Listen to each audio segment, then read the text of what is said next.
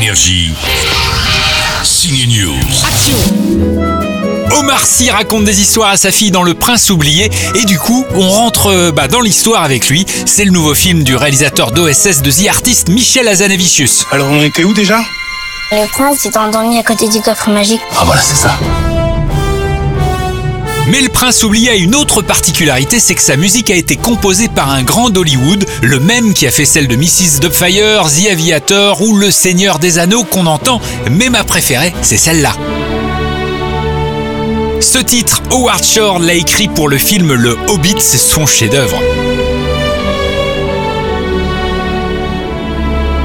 Mais alors Omar, dis-nous pourquoi Howard Shore viendrait écrire la musique du Prince oublié, un film français? Ah mais oui Howard Shore bien sûr. C'est pas étonnant parce que je vais te dire ce qui fait le lien à tout ça. Ce sont des belles histoires. Ce sont des histoires euh, qui sont des, grands voyages. Et forcément son histoire dû le toucher lui en tant que compositeur, en tant qu'artiste. Il a envie de raconter ces grandes histoires, ces grandes épopées. Mais on a beau être ni qui on est, petit petit français machin, mais mais mais, cette histoire là, elle est ambitieuse et c'est une grande épopée et ça l'a touché pour qu'il dise euh, oui. Avant de retrouver Omar Sy face à Harrison Ford, le voici en prince avec des palmes au bout des mains sur une musique de Howard Shore. Bon film.